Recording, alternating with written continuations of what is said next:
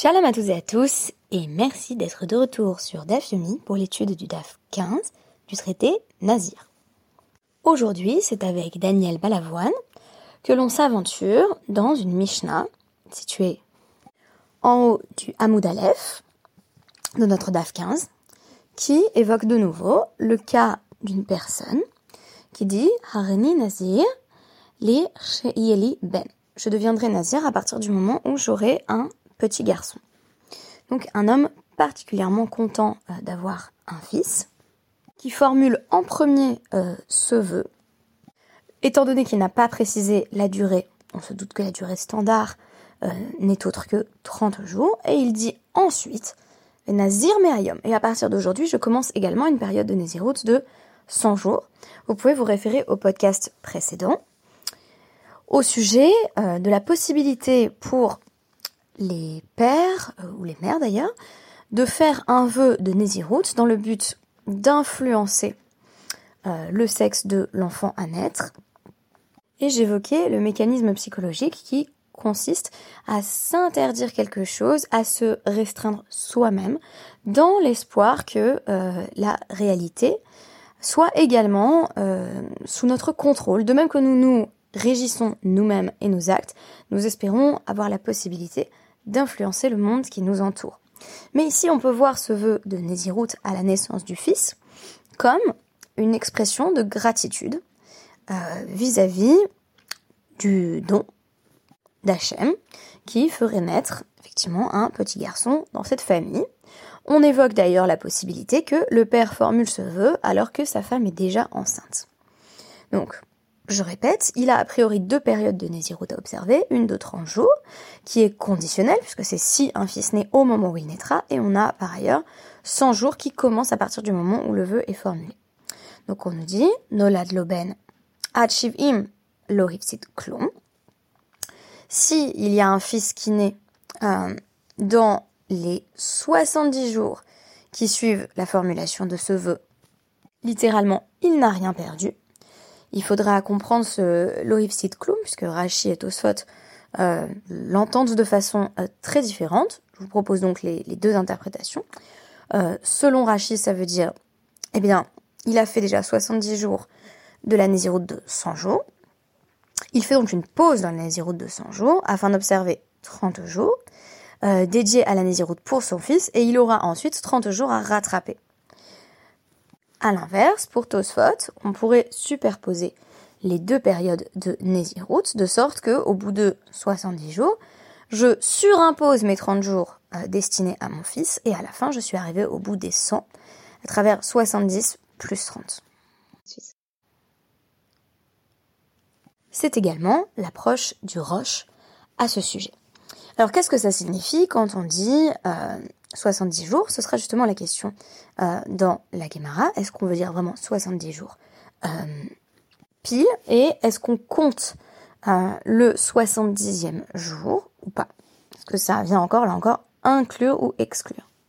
On nous dit en tout cas, les shivim, si c'est plus de 70, soter shivim, chez ein tiglachat, pachot, mishloshim les 70 sont en quelque sorte annulé, puisque euh, il n'a pas la possibilité de reporter, pour reprendre l'interprétation de Rachi, de reporter une période de 30 jours après les 30 jours qu'il va observer à la naissance de son fils, puisque euh, on ne peut pas avoir de, de de euh, moins de 30 jours, et puisque il ne pourra pas se raser avant moins de 30 jours. Par conséquent, il doit effectivement faire les 30 jours pour son fils, puis rajouter de nouveau 100 jours selon Rachid. Il n'y a pas d'ailleurs là-dessus de, désaccord avec euh, et le Rush sur le fait que effectivement euh, il ne peut pas compléter cette période euh, pendant la Nézirut consacrée à la naissance de son fils, puisque ça impliquerait qu'il aille deux fois se raser à un intervalle de moins de 30 jours. Alors que se passe-t-il si donc le père formule ce premier vœu et au bout de 70 jours précisément, le 70e jour, son fils naît? Question de la Guémara là-dessus, pourquoi on nous dit il n'a rien perdu? Alors que si on dit que on applique ici le principe Mideoraita que Miktat Hayom Kekulo, le 70e jour compte à la fois comme faisant partie de son vœu de 100 jours et faisant partie de son vœu de 30 jours destiné spécifiquement à son fils. C'est ce qui lui permet euh, d'aller se raser dès le jour 100 au lieu du jour 101. Donc, la réponse qui est proposée dans la Gemara là-dessus, c'est qu'effectivement, si c'est pile 70 jours, non seulement il ne perd pas, mais il gagne un jour. Je vous rappelle que cette idée de Mixatayom Kekulo, la, une partie du jour c'est comme la journée entière, s'applique spécifiquement euh, lorsqu'on a un, un din qui change euh, donc d'une période à l'autre au sein de la même journée. Donc par exemple entre euh, une période de naziroute et la suivante. Et la raison pour laquelle on nous a écrit il ne perd rien dans la Recha de la Mishnah, dans cette première partie, c'est parce que dans la Sefa, la deuxième partie, on nous dit, bah, à partir de 70, effectivement, il perd la période qu'il avait commencé à observer, et donc il se retrouve dans un mécanisme où il doit faire 30 jours, et puis ensuite refaire euh, toute une longue période de Nézirut. Là-dessus, la Gemara va nous proposer un parallèle qui m'a semblé fascinant avec euh, le principe de Mexatayum Kekulo, tel qu'il est utilisé dans les lois de Havelut. On nous dit en effet Hakover et meto euh, kodem la regel, batlam imnu shiva. On commence par parler du fonctionnement des lois du deuil avant de parler de vraiment Mixatayom Kekulo. Donc on nous dit une personne qui a enterré son mort trois jours avant une fête. Le décret des, sept jours, c'est-à-dire le décret des Shiva, qui consiste à euh, prendre le deuil euh, pendant sept jours en, respectant un certain nombre d'interdits liés au deuil, euh, Batla est annulé. Cette période de deuil est annulée. Ça veut dire quoi? Que l'arrivée de la fête vient couper le deuil, le suspendre, l'interrompre. En effet, à partir de la fête, il va de soi que il n'y a pas de, de on ne peut pas observer les rites du deuil pendant Shabbat ou une fête, euh, à l'exception notable des, des choses qui sont betsina, c'est-à-dire qui, qui se respectent dans l'intimité, par exemple, euh, l'interdit des, relations conjugales demeure. Mais après la fête, on pourrait dire, bah, du coup, je vais rattraper ce qui me reste euh, de deuil, et ce n'est pas le cas. C'est vraiment batla, c'est, ça s'arrête là, en fait. De même.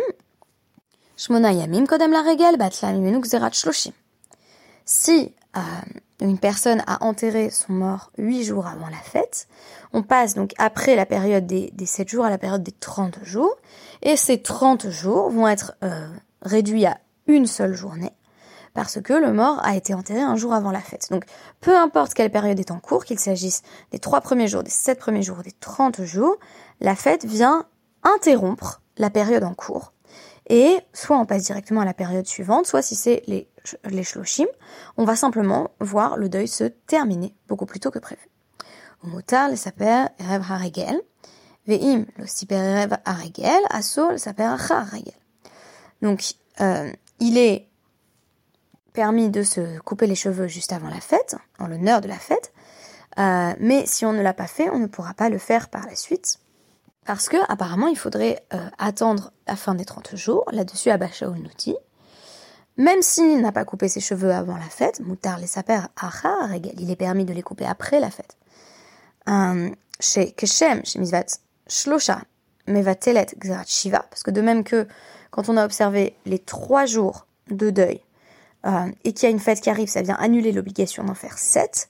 De même, quand on a déjà fait sept, ça, cela vient annuler l'obligation d'observer 30 jours de deuil. La Guimara va observer là-dessus que euh, le septième jour lui-même, qui est le dernier jour des Shiva, est aussi le premier jour euh, qui compte dans les shloshim. Donc le septième jour est à la fois, si vous voulez, le septième et le huitième. Question euh, là-dessus dans la Gemara, peut-être que Abba Shaoul n'affirmait cela qu'au sujet des Shiva, qui sont une obligation midera banane, avec des allusions euh, au deuil dans la Torah, mais que pour la Nezirut Mideoraita, on, on va pas pouvoir dire que le 70e jour compte à la fois comme euh, faisant partie de la période précédente, donc venant compléter euh, la première partie de la Nésiroute de 100 jours, et en même temps faisant office de premier jour de la Nésiroute de 30 jours annoncée par la naissance du fils. Et donc on nous dit, cela pourrait être associé en revanche à l'avis de Rabbi Yossé, qui affirme en général que Miktsatayom Kekulo, y compris d'ailleurs pour les lois de Nida, qui sont également des lois d'Eoraita, auquel cas on pourrait appliquer ça tout à fait à l'exemple du nazir.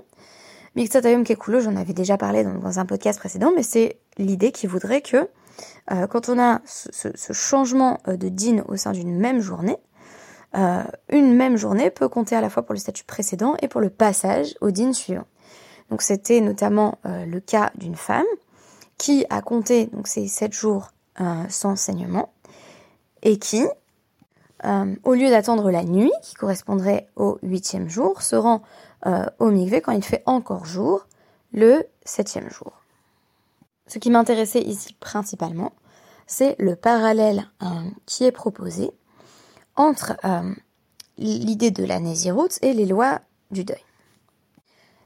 La lecture de Rashi et la lecture de Tosfot, dont on a vu qu'elles n'étaient pas exactement similaires, vont toutes les deux dans le sens de dire que donc la première euh, euh, comment dire expression de désir de Nésiroute qui avait été prononcée, c'est la Nésiroute pour le fils, qui était conditionnelle à la naissance de, celui-ci.